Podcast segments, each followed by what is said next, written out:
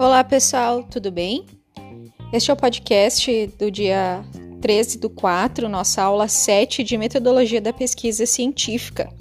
Preview então da nossa aula desta segunda-feira, em que nós vamos trabalhar sobre fundamentação teórica.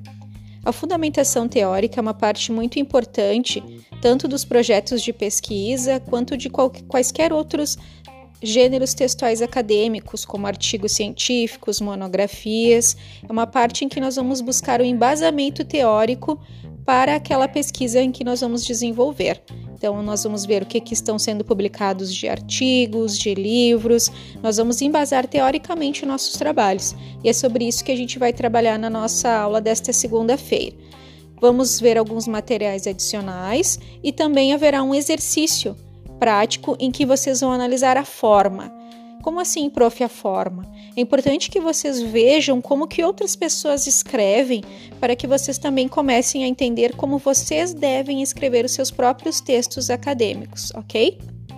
Lembrando que também nós vamos falar ainda, quem tiver alguma dúvida, quem quiser pedir alguma explicação, sobre a nossa avaliação 1, que é o trabalho em que nós vamos entregar semana que vem, no dia 20, pelo Moodle, tá? O arquivo. Então, a nossa aula vai seguir nesse sentido, ok? Nos vemos então na noite desta segunda-feira, às 19h30. Irei chamá-los para uma aula online ao vivo via Google Meet, ok? Um abração e uma ótima semana.